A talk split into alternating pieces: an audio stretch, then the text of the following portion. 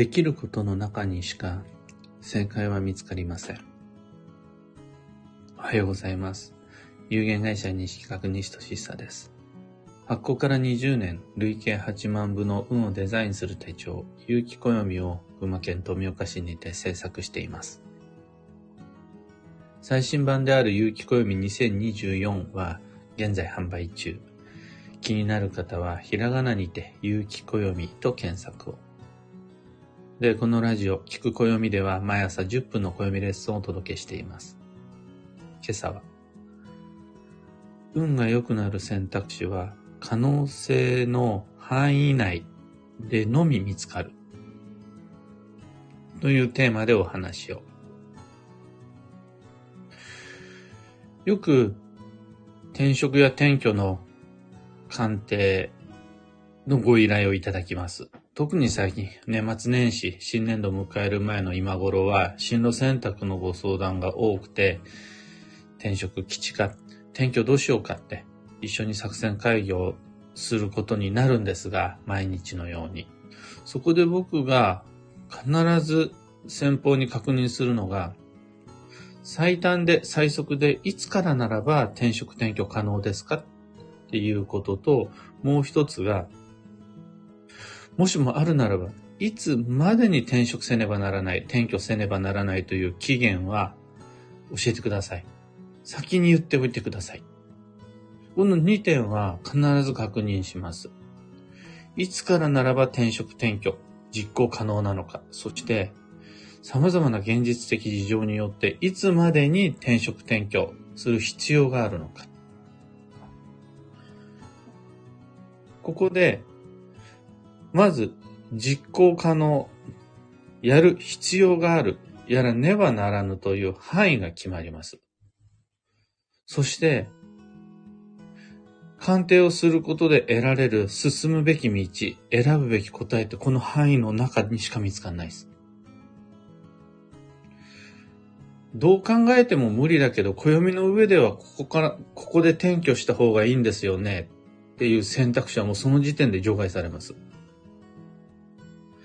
あと2年待てば最高のタイミングで転職できるんだけど、でも、再来月までには転職しなくちゃならないっていう人に、再来年の理想の転職をご提案することは絶対にないです。それはその人にとっては基地ではないからです。ここ、間違ってしまうと、暦の読み方を間違えてしまうので注意が必要です。西企画の鑑定において、できないことをやってきちというご提案をすることはないです。僕たちがご提案する選択や対処のヒントは常に無理なく実践可能であることが大前提です。教科書の中には、もしくはネット上では、これが理想、これが最高、これは今日、これだけが基地。いろいろな机上の空論を見つけ出すことができるんですが、私にとっての、教科書じゃなくて、ネットじゃなくて、私にとっての本物の基地は、必ずできることの中でのみ見つけることができます。だから、可能という範囲の外側には、もう選択肢がないわけです。選べるのは、選ぶべきなのは、必ず可能の範囲内だけなんです。運の理屈がまず先にあって、その中から可能なことを見つけ出すんじゃなくて、まず、まず可能な範囲があるんです。これ、ここまでが可能。こっから先は非現実的で不可能。まず、可能の範囲が決まって、その可能な範囲の中から、最も運の理屈に近しい基地を選ぶのが本筋です。時に例外はポンポンとはあるものの、それはあくまで例外です。通常はそれがどんな基地であっても、可能現実の範囲外のものを無理にして、無理に選んで、周囲に迷惑をかけて選んで、で、何かしらの損害を出して選んだら、それは今日ってなります。理屈の上では基地でも運は今日となります。にもかかわらず、意外に多くの方がそのことを知らないまま、無意識に可能か不可能かの自分内フィルターを通さずに、いきなり教科書を基地としちゃう。いきなりネットの理想の机上の空論ばっかりを優先しちゃう。これで運を乱してしまうパターンがあるから本当に気をつけたいです。それはおそらく苦しい生き方のはずです。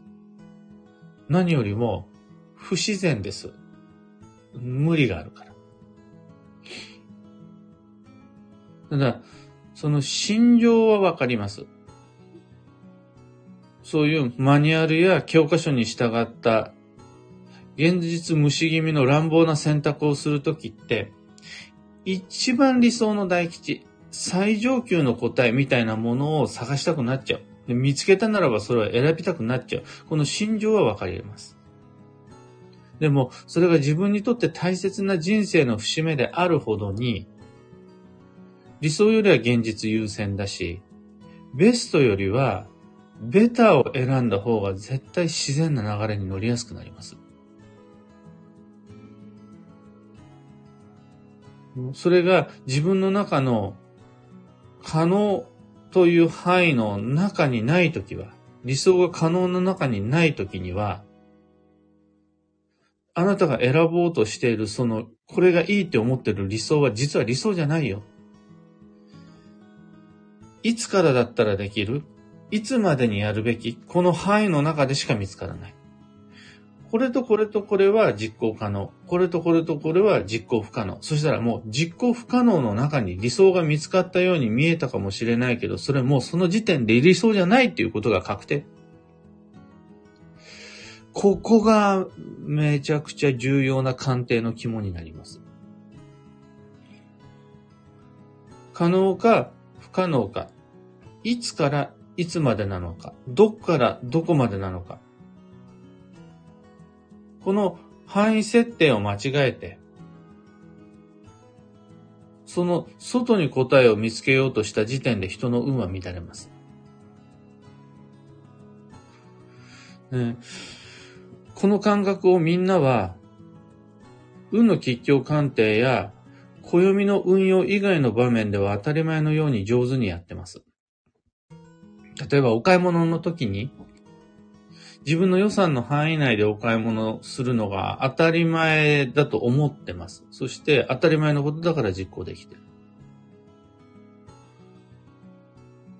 あの、ほ、他でもそうですよ。旅行に行くときとか、仕事するときもそう。資格にないことやろうとしないし、とは体力的に難しいものをやろうとしない。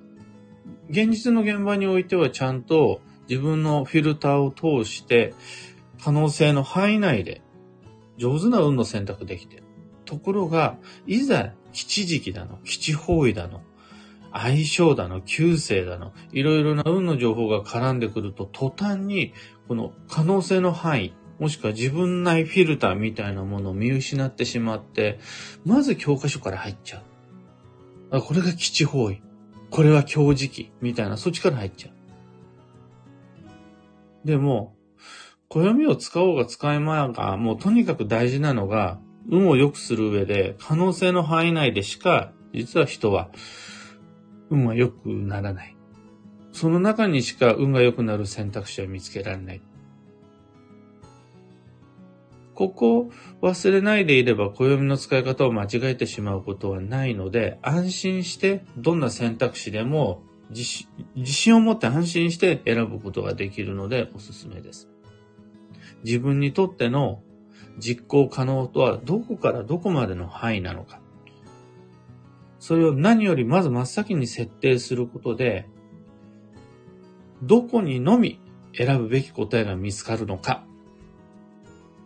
ここはもう占い師なんかに任せないで、暦ばっかり先に眺めないで、まず自分で決められると素敵です。今朝のお話はそんなところです。3つ告知にお付き合いください。まず、開運ドリルワークショップ2024にご参加の皆様。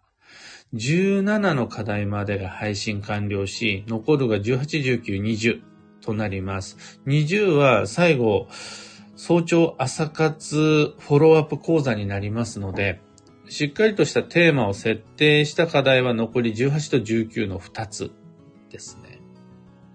こちら、もう17までの課題はいつでもアーカイブにてご視聴いただけます。で、その時に順番関係ないです、あんまり。課題の1から一つずつ積み重なくていかなくても全然大丈夫。タイトルがずらーっと限定 Facebook グループの中に並んでいるので、その中で最も興味がある、もしくは最も気になるものから始めていただくので OK です。マイペースに運をデザインして参りましょう。こちら開運ドリルへのご参加まだまだ募集中です。すでにお待ちしています。次に、東京鑑定会に関してなんですが、カレンダーの上での年内最後は12月27日。残り午前1枠です。それと、新春最初、1月の鑑定会は1月17日水曜日に開催します。で、これにて、青山を拠点とした鑑定会は終了。2024年2月からは、神保町お茶の水、こちらを拠点にしての12ヶ月の鑑定会になっていくと思います。それと最後3つ目のお知らせが、2024年1月27日土曜日の群馬県桐生市での新春イベントです。新春暦読みっていう毎年恒例の新春イベントです。2024年の運勢と注意事項をご紹介する無料講座です。お近くの方、ぜひお越しください。お席は最大で200席くらいまで ?300 席ぐらいまで行けるんですが、とりあえず、とりあえずは今余裕を持ってお席組めるように先着150名で締め切りとなるように設定しています。無料なんですが、事前のご予約が必要です。スケジュールのご確認、1月27日土曜日、ぜひぜひお願いいたします。開運ドリルも東京鑑定会も新春イベント、新春暦読みも、詳細と申し込みはこの配信の放送内容欄にリンク貼り付けておきます。さて、お知らせはこれぐらいにして、今日という一日は2023年12月10日日曜日、繁忙の12月4日目となりました。忙しく皆々様過ごすことができていますでしょうか？僕はおととい昨日もその前もバタバタと過ごして、今日はこの後配信後8時には会社を出発して、今日はあれですね、佐野の商工会会議所に行って、2024年の暦を語り尽くしてきます。まあ、それも何も、自然とそうなったっていうよりはどちらかといえば、自ら忙しくなるように予定を調整してきた。その予定の上を今、一個ずつ歩んでいってるという感じです。まだ流れに乗り切れてないなと感じる人は、忙しくなるのを待つんじゃなくて、忙しくなるようにこっちから仕掛けていって、声をかけて、スケジュール調整して、しっかり師走気分を満喫していきましょう。ああ、忙しい忙しいとか言いながら、美味しいものを食べたり、働いたり、好きな人に会ったりしていきましょう。幸運のレシピは、旬の白菜が今日は吉です。で、旬のね、まあ野菜であり、グリーンが基地になりますので、白菜はもちろんのこと、春菊も冬の定番の緑で基地だし、ネギもやっぱり土の中にある部分は白くなるものの、青い部分のネギもあるので、白菜、春菊、ネギ、どれも今日は基地になります。もういかにも鍋っていう感じの幸運レシピです。最後に今日のキーワードは、連絡、自ら縁をつなげる。その心は、すでに結んであった約束も決まっていた予定でも事前の念のための確認の連絡は必要です。約束を結んだ予定を決めた当時とは流れや状況が変わっている可能性があるし、変わっていなかったとしても、そこに対する取り決めや予定に対する意識が薄れてしまっている場合があります。そうするとやっぱり事前に明日なんだけど、来週なんだけど、来月なんだけどっていう形でやり取りをしておくことができれば、すれ違いを減らせるし、誤解を消せます。今、最新の情報を共有するために、こっちから連絡を投げかけておけると安心です。以上、迷った時の目安としてご参考までに。それでは、今日もできることをできるだけ、西企画、西俊久でした。いってらっしゃい。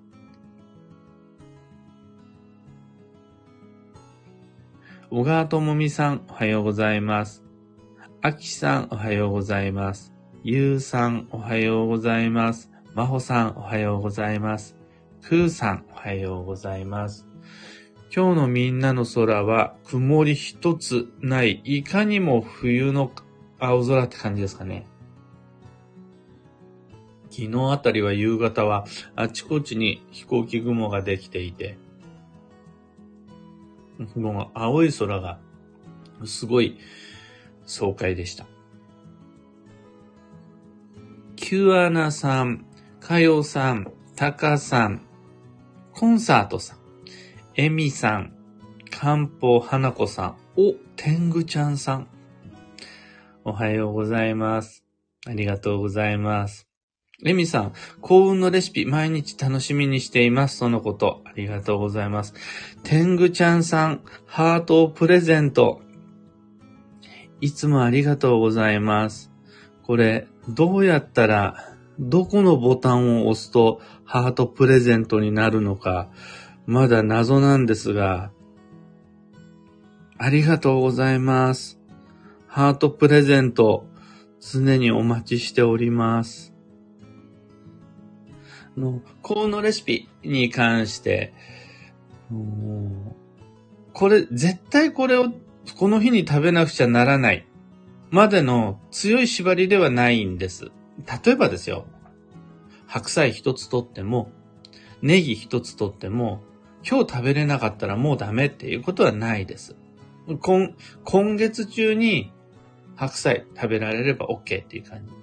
だから今度、冬になったら白菜は食べるもんです。お漬物かもしれないし、鍋かもしれないし、サラダかもしれない。冬になったらどっかで白菜を食べる。いつ食べてもいいんだけど、どこで食べるのが一番いいだろうってなったならば、やっぱり今日がいいです。暦の上で今日がいい。そんな風にして、あの、今日は白菜を食べねばならぬというよりは、どっかで必ず食べる白菜、もう冷蔵庫にもあるし、もう食べたいと思ってる。で、なったなら、選ぶ必要があるし、場合によっちゃ献立、それ以外のメニューも含めてお買い物に行く必要があったりってするときに、いつにしよっかなってわかんないんじゃなくて、一応暦の上では全部載ってるんですよね。暦ってそういうのいいですよね。載ってるんで。考えるんじゃなくて、開いて見れば載ってるんで。そうなった時に、まあなんとなくフィーリングでたまたま白菜じゃなくって、もう今日白菜、今夜は白菜。白菜といえば鍋、今夜は鍋。